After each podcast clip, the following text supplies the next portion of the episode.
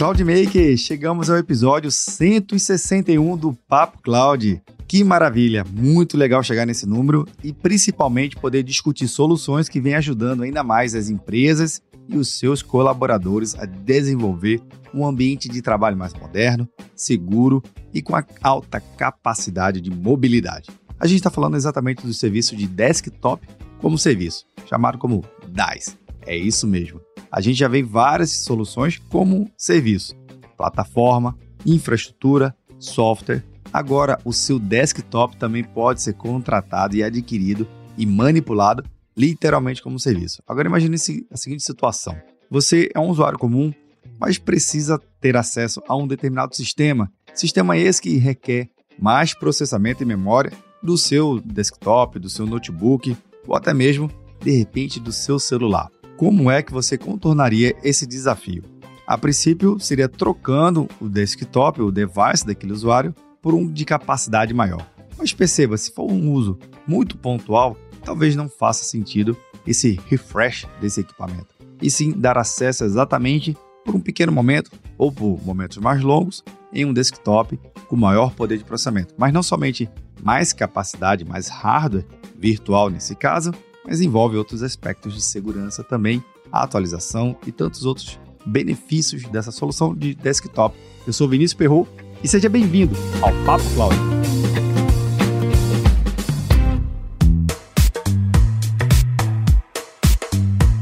Uma situação bastante comum que atinge a todo mundo que trabalha na área de tecnologia da informação é o desenvolvimento da sua carreira, seja ele técnica ou de gestão, ao longo dos anos.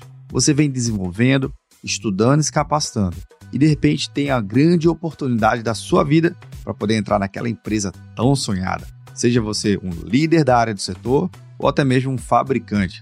Pois é, o que você vai dizer na hora da entrevista com o seu recrutador? Será que você sabe exatamente o que vai acontecer durante aquele processo de seleção e recrutamento?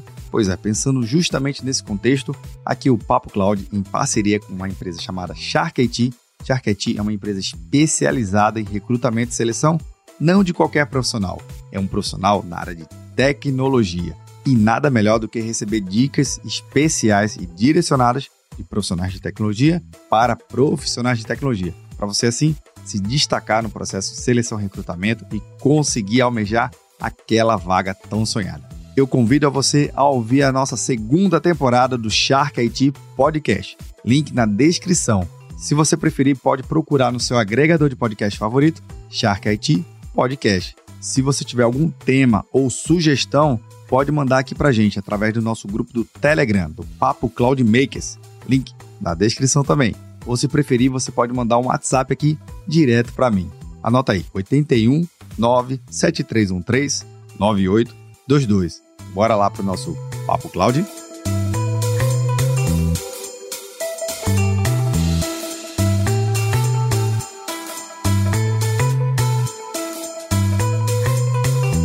Mais um episódio do Papo Cloud e nesse episódio eu conto com a participação da Luciana Pinheiro. Luciana, seja muito bem-vinda novamente ao Papo Cloud.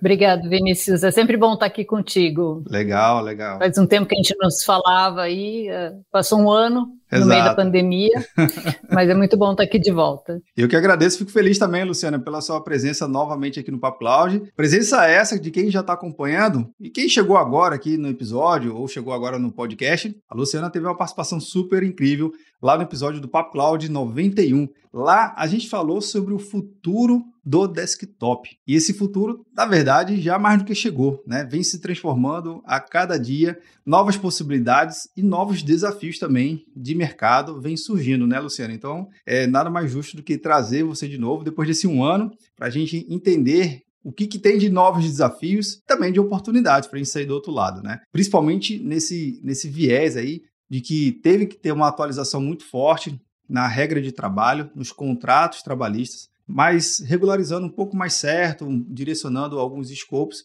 sobre o que é um teletrabalho, quais são as possibilidades, como é que as empresas conseguem oferecer soluções tecnológicas para os seus funcionários, que antes, né, eu acho que a gente focou isso também até no episódio lá 91. A gente falava que antes estava tudo dentro da empresa, literalmente, fisicamente, todo mundo junto, uhum. naquele perímetro. Agora o perímetro é global, é o mundo inteiro. Daqui a pouco a gente vai estar em Marte também, vai ter que ter uma solução de teletrabalho em Marte. Essa vai ser um pouco mais complicada. É. Pois é, pois é. Mas vamos, vamos aproveitar que a nossa moradia em Marte ainda não chegou e tentar entender uhum. um pouco mais do que, que você tem visto ao longo desse um ano que passou, os principais desafios que os clientes e as empresas vêm até você para tentar solucionar. Conta aqui um pouquinho para gente. Então, Vinícius, nesse último ano, principalmente na virada desse ano, né, a gente viu muitas empresas voltando a abrir os escritórios, a chamar o pessoal para voltar a trabalhar presencialmente. Porém, o trabalho híbrido é uma coisa que veio para ficar pós-pandemia. A gente vê que muitas pessoas se acostumaram, ou muitas até mudaram de cidade Sim. e não pretendem voltar à, à vida de escritório todo dia. Então, se a pessoa é uma pessoa que não precisa estar fisicamente, tipo um cirurgião, um caixa de supermercado, né, alguém que realmente precisa estar ali para trabalhar, ela é um information worker, essa pessoa ela, ela vende a capacidade intelectual dela para o trabalho, né? Então ela pode trabalhar de qualquer lugar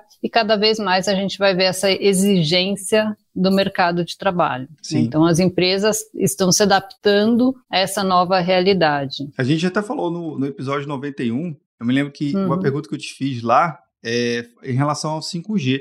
Lá naquela época ainda estava uhum. naquele desdobramento de licitação, né, e tudo mais. E foi, já passou essa etapa. Agora a gente a está na etapa literalmente de deploy, né? De, de, instalação das redes e configurações. Pelo menos enquanto a gente está gravando aqui esse episódio. Uhum. Né? Mas, visto que você comentou de que, poxa, se eu já tenho uma pessoa que mudou da sua cidade, ou foi para o interior, ou mudar, mudou de estado, ou de país, uhum. literalmente ela não quer mais enfrentar aquele, aquele trânsito de trabalho, aquele rito de você, porque não precisa. Não só porque não quer, porque também não precisa. Mas uhum. como é que então eu, eu, enquanto empresa, tenho que olhar aquele colaborador? Enquanto é um, dois ou três, eu até consigo prover alguma solução que vai atender, né? Amarro aqui, fecho ali. Uhum. Mas eu tenho, às vezes, um, uma organização que tem 100, 200, mil funcionários que estão nesse estilo uhum. de trabalho. Aí o negócio complica, né? Como é que a gente consegue, de repente, transformar esse desktop, que antes estava tudo ali conectado, em uma VPN resolvia a questão, e agora a gente tem que prover soluções em escala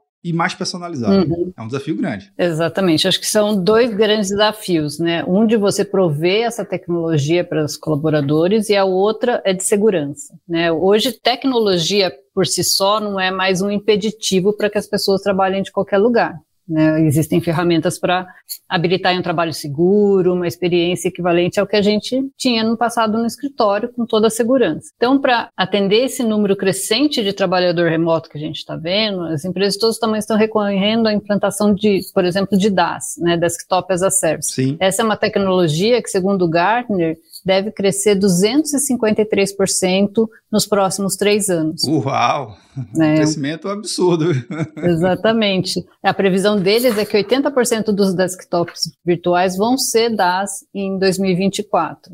E daí a gente vê muito essa discussão, ah, mas é, eu tenho é, desktop virtualizado, o que, que é DAS, qual a diferença, por que, que um é melhor que o outro, né? Então, a Citrix está lançando esse mês, inclusive, os produtos dela como desktop as a services, porque o VDI on-premises, né, virtualização de um desktop on-premises precisa de muita mão de obra, né? Você precisa aplicar patch de segurança, você precisa fazer upgrade, você precisa dar manutenção do dia a dia. E hoje, com esse crescimento, com esse volume de pessoas, né, e, e, não só do trabalho híbrido, como também de merge acquisition que a gente está vendo no mercado, né, empresas comprando outras e tendo que colocar pessoas para trabalhar rapidamente dentro do, da mesma plataforma, do mesmo ambiente, você tem que ter uma solução escalável e rápida, né? Então, com o Desktop as a Service, você tem as vantagens do, da virtualização, né, tradicional que a gente tinha antigamente, mas uh, sem essas complexidades de TI de, e custo de infraestrutura física. Você é. sabe, né? Você fala de cloud o tempo todo. Adotar nuvem é sempre uma grande decisão, não é, é. fácil. Né? Mas, ao mesmo tempo, é uma decisão que abre várias portas aí e amplia, dá, dá muita vantagem para os negócios. Agora, Lu, você comentou aí em relação ao VDI, né? Só para o meu lado acadêmico aqui, uhum. o professor ele acionou, né? O VDI, que nada mais é do que a infraestrutura de desktop virtualizada, que uhum. é uma infraestrutura extremamente pesada, não é fácil, requer um controle altíssimo e também profissionais altamente qualificados para manter aquela infraestrutura. Uhum. Mas em relação ao DAS que você comentou, em paralelo, se eu tenho que investir hoje um, num equipamento, que o meu usuário tem que ter minimamente um hardware ali, eu posso com o DAS então oferecer uma estrutura que ele pode trazer o, o, o equipamento dele, às vezes o uhum. usuário já tem um equipamento em casa, não precisa ser um equipamento de alta capacidade de processamento, memória, armazenamento, porque está tudo na virtualização dentro da Citrix, e de repente uhum. até mesmo esse controle de segurança, meio que pouco importa o hardware que ele está acessando, desde que ele atinja uhum. minimamente os requisitos e tenha a internet, eu já consigo pro, pro, promover ali e prover um, um desktop para o usuário, às vezes até 10 vezes mais potente do que ele está acessando. Seria essa analogia também? Exatamente. Hoje, por exemplo, a gente tem um cliente que é um escritório de arquitetura. Sim. Né? Imagina, aqueles escritórios de arquitetura, não que faz casa, mas que faz projetos grandes, prédios, é, pontes, que exigem uma capacidade computacional enorme. Verdade. Né? É que tem aquelas máquinas com placas de vídeo, né? os Brubbles lá, né?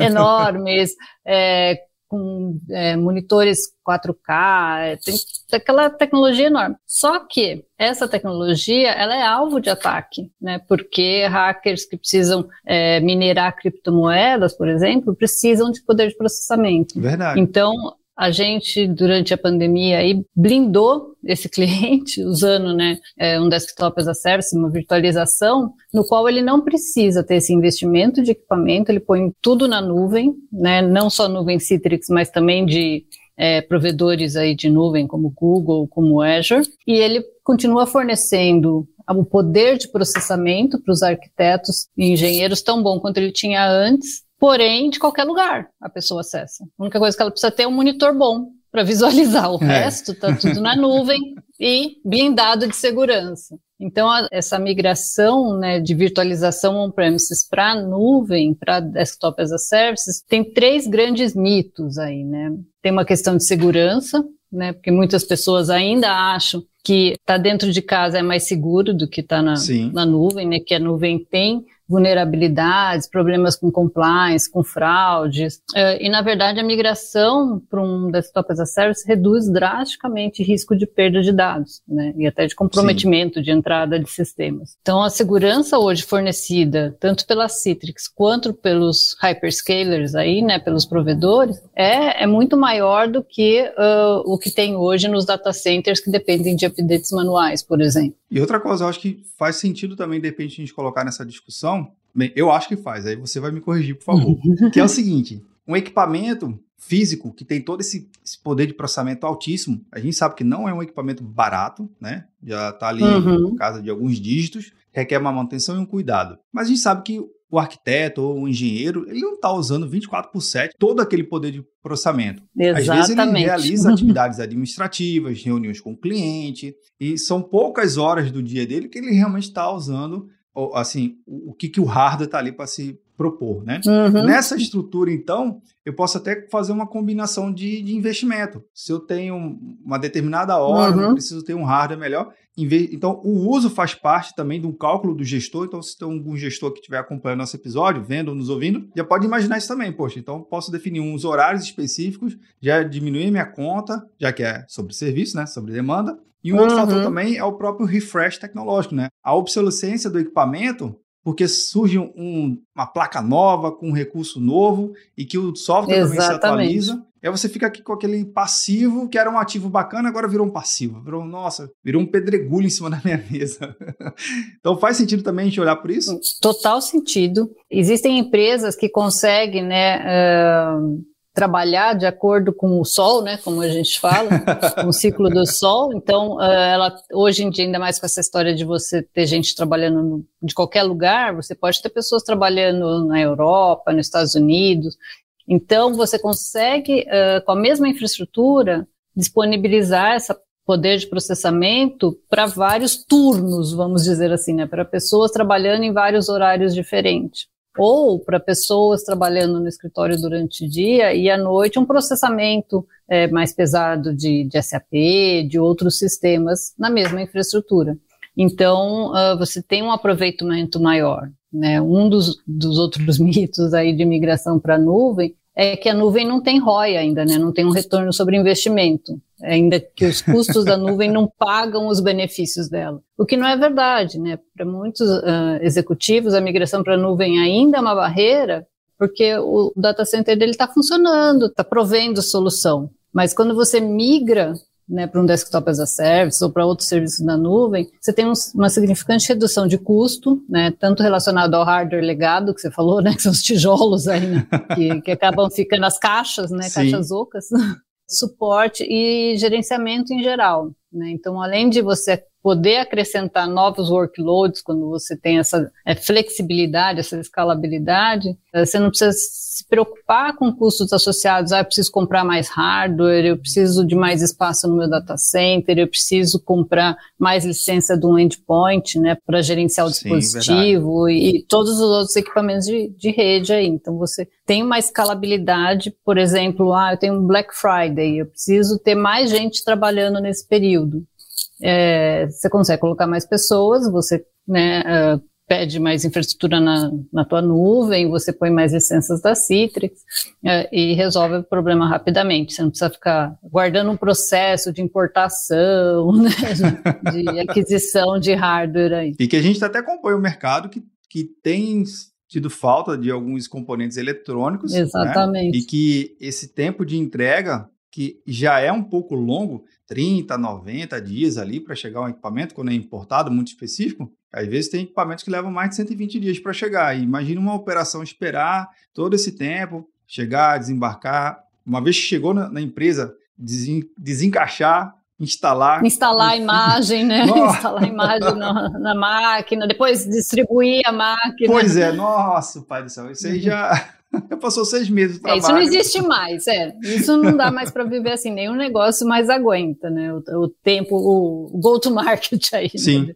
Você tem a necessidade e disponibilizar o recurso lá na ponta. Não dá mais para ser assim. Hoje, é, quando a gente começa um funcionário aqui, no mesmo dia ele consegue ter todas as aplicações dele lá disponíveis para trabalhar. Através do perfil dele, a gente já habilita tudo, ele entra uh, no sistema e, e né, com múltiplo fator de autenticação, com segurança, com tudo, e tem acesso ao que ele precisa para trabalhar. Não, não, existe mais isso de você ficar esperando para poder começar. Pois é. Que essa é, é, era uma das preocupações também, né? Que é complexo migrar para a nuvem. Não é complexo, né? Tem seus desafios, tem uns caminhos.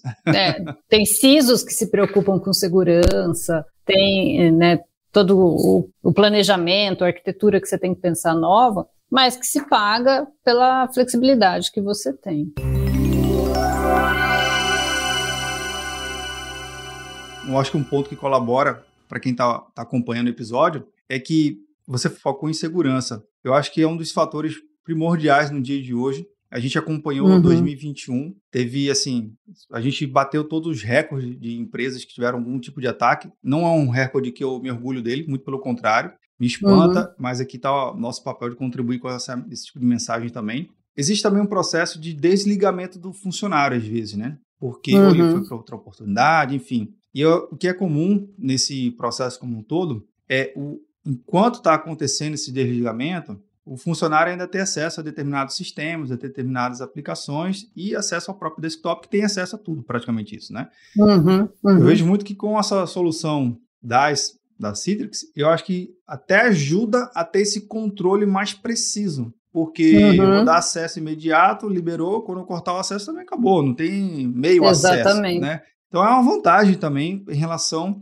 a esse controle operacional do colaborador. Ou ele mudou de posição, uhum. vamos falar uma coisa positiva também, né? Ele mudou de posição, ele foi, foi assumir uma gerência, foi assumir uma outra operação, ele ganhou mais privilégios. E e transferir os privilégios de acordo com aquele perfil também faz sentido e vocês acabam ajudando. Eu, pelo menos, estou enxergando assim. É isso mesmo? É, exatamente. E não só os privilégios, como também acesso a diferentes aplicações, a diferentes arquivos, né, a diferentes dados. Quando ele é promovido, ele muda também o escopo da, das tarefas que ele faz, né? Às vezes passa muito de tarefas operacionais para estratégicas, informações mais estratégicas, e você consegue disponibilizar isso mais fácil. É, você falou de demissão, né? O funcionário, quando é demitido, você simplesmente programa quando que você quer desligar o acesso dele e ele não tem mais acesso a mais nada, né? Diferente do, do passado aí, que ele conseguia ainda acessar, entrar via VPN, num file server, baixar os arquivos, né? Fazer uma limpeza é. no ambiente, pegar tudo que ele queria de informação,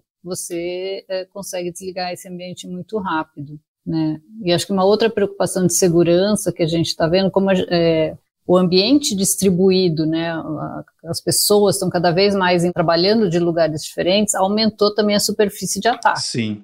Então, essa é uma preocupação é, enorme das empresas, eu falo para todo mundo. É, não, não é se você vai ser atacado, é quando você vai ser atacado e se você está preparado para ser atacado. Sim. Né? O quanto que você criou ali um muro, uma, uma blindagem para que os hackers não consigam destruir teu ambiente. Né? Então, essa semana passada até a gente lançou o Secure Private Access, que é uma tecnologia baseada em Zero Trust, ou seja, a gente fica o tempo todo checando, né, uh, da onde que a pessoa está acessando, qual dispositivo, qual a rede, é, tudo, né, para checar se realmente ela tem aquele privilégio de estar tá acessando aqueles arquivos, aquela, aquele ambiente, e não tem uma perda de performance como, por exemplo, um acesso via VPN. Né? É um acesso muito mais rápido e muito mais seguro, porque você não dá acesso à rede, você dá acesso ao que a pessoa precisa, os arquivos dela, os arquivos que compartilharam com ela, os, as aplicações que ela precisa usar.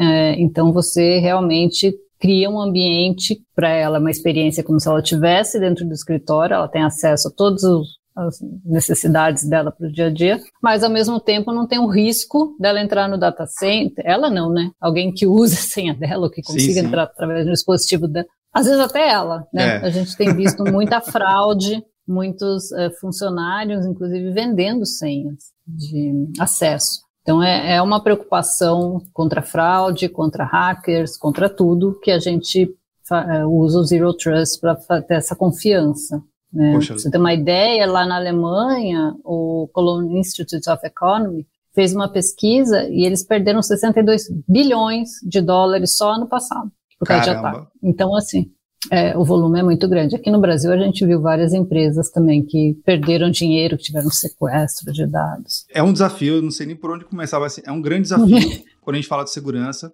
principalmente no que se tange a coisas para o usuário. Qualquer coisa que a gente tem uhum. que colocar na mão do usuário, não o que a gente tem que restringir, tem que se planejar bem e conseguir entregar para ele poder exercer a função dele. Ele está lá para isso. É, e hoje tem tecnologia para isso, né? Exato. Você, a tecnologia existe, então você disponibilizar esse serviço e essa facilidade para o usuário é possível, 100% possível, sem comprometer uh, o ambiente. Aí eu acabo também pensando o seguinte: como é que é a percepção, Luciana, do gestor no mercado em relação a esse tema? Ele está um pouco mais aberto, a querer desenvolver, querer pesquisar, tá indo atrás, ou ele é ainda um pouco mais tradicional, reticente, e fala assim, não, minha equipe aqui é tudo faixa preta, eles controlam todo o ambiente aqui, eles dominam. Como é que você tem acompanhado exatamente esse, esse, pedaço que é tão importante também da cabeça do gestor e que eu vejo que é ele que vai de fato acelerar ou pisar uhum. o pé do freio para cancelar um projeto desse? É, uh, até o ano passar, no começo do ano passado, mais ou menos, a gente ainda via muita resistência, né? Principalmente quando você olha para bancos, para empresas de saúde, que tem dados muito sensíveis, Sim. né? É, informação de cartão de crédito, de transações, é, informações de um paciente. Então, existe um, meio que um conceito que não, é, aqui é muito sensível, nós não vamos ir para a nuvem, né? Nós temos essa preocupação de segurança. Hoje em dia, quando a gente conversa com esses executivos, mudou completamente. né? Então você vê grandes bancos. Né? os principais bancos já com projetos de migração de 100% para a nuvem. Porque eles sabem que se eles não migrarem, se eles não fizerem essa transformação, se eles não forem nessa direção, eles vão morrer. Eles vão perder para outros uh, tipos de negócio, né? A gente está vendo um monte de fintech aparecendo, de health tech aparecendo, que eles têm que se adaptar, senão eles perdem a flexibilidade. Tem pesquisas que indicam que 40% das Fortune 500 aí vão, serão dizimadas pela transformação digital em menos de 10 anos. Por quê? Porque ela precisa se adaptar, né? ela precisa abrir, ela precisa estar tá, uh, apta a ter funcionários trabalhando de qualquer lugar, seja de casa, seja de outro país, seja da praia. Né? O que importa é que ele trabalhe, não importa o lugar. Estamos aí nessa, nessa opção. Como viu? ele acessa, né? Legal, legal. E que bom que está tendo essa, essa percepção e essa transformação no mercado, né? Mostra que. Mudou completamente. Né? Pois é. Existe o desafio, né? O do novo, desconhecido, deixa eu ver, uhum. me traz um case de sucesso, mas eu acho que a própria evolução natural do mercado e as coisas vão acontecendo, vai, vai se provando que faz sentido para o modelo. Agora, é importante para o gestor saber fazer cálculo também, botar a ponta no lápis, tá? a pon apontar o seu lápis e ir ali para o caderninho, realmente chegar nos números para provar o ROI que você comentou lá no início? Exatamente. Tem que fazer esse estudo, né? tem que fazer um, business case, é, mas tem que fazer um business case levando em conta a transformação. Né? Você não pode pensar que é um lift and shift, né? que você vai Sim. pegar o que está aqui e colocar do outro lado. Não é isso. é, você tem que justamente pensar nos ganhos que você tem nessa migração. Por exemplo, quando você fala de desktop, você tem a centralização do gerenciamento, você tem uh, a redução de aquisição de hardware, né? Então tem uh, processamento, que você está entregando processamento melhor por muito menos. Então tem todas essas análises que tem que ser feita na hora que faz a conta. Você não pode simplesmente pegar e colocar lá, ah, preciso de é, 16 é, mega de memória, eu preciso não sei quanto giga, e não pensa na otimização Sim. que você tem pelo horário que a pessoa não está trabalhando, ou pelo fato de outras pessoas usarem o mesmo recurso em horários diferentes. Então, tem que levar em consideração esses ganhos de tecnologia e não pensar simplesmente que estou colocando mil desktops no ambiente é, virtualizado, né? É. Daí não fecha a conta realmente. nunca vai fechar, né? Nunca vai fechar. O exercício Exatamente. não é alinhar o desafio da coluna A com o desafio da coluna B é uma nova, um novo método de calcular, um novo método de pensar. Uhum. Também, já que você está querendo promover uma de otimização, né? Você tem que também ter um pensamento de otimização, de, de transformação, de trazer coisas novas e apresentar para o executivo, né, para o board, que olha, eu não consigo só comparar lift and shift, né, como você comentou. Eu tenho que uhum. inserir elementos novos que eu não consigo comparar com o velho, com o antigo, com o que está hoje em operação, mas é olhar o novo e se debruçar sobre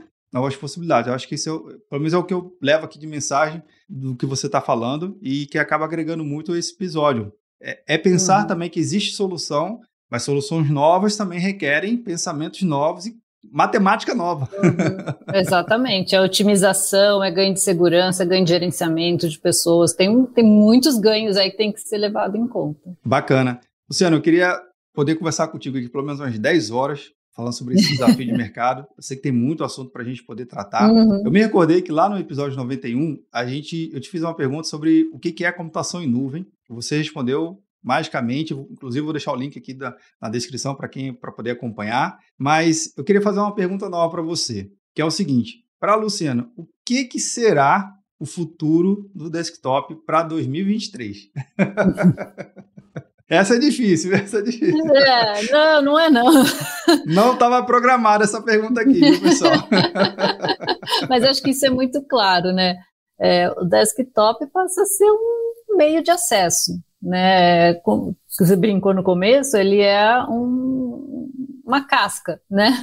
É, é, você tem um meio onde você tem acesso a, ao mundo, né? Você tem acesso a tudo que você precisa para trabalhar sem a preocupação de capacidade mais, né? Porque antigamente você se preocupava o desktop, né? O que, que eu tenho nele, qual a minha capacidade de armazenamento, essas coisas. O desktop em 2023 não tem mais essa preocupação. Ele é um, um portal, vamos dizer assim, né? É um portal por onde você entra para um mundo de coisas que tem uh, na sua empresa e você tá, tem a possibilidade de trabalhar de qualquer lugar. Para mim, ele vai ser o portal de acesso ao trabalho, à, à vida pessoal, a tudo. Bacana, bem. Queria muito agradecer, Luciana, pela sua presença novamente aqui no Papo Cloud. O portal aqui está aberto, sempre para vocês. Quando quiserem voltar a trazer uma novidade, fique à vontade. Obrigada. E até a próxima oportunidade. Viu? Legal. Obrigada, Vinícius. Legal. E você que nos acompanha aqui, vendo, nos ouvindo, link na descrição. A gente continua discutindo esse tema aqui da Luciana lá no grupo do Papo Cloud Makers. Tá aqui para facilitar.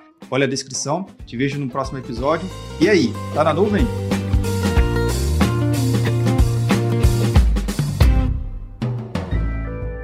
mais um produto com a edição Senhor A.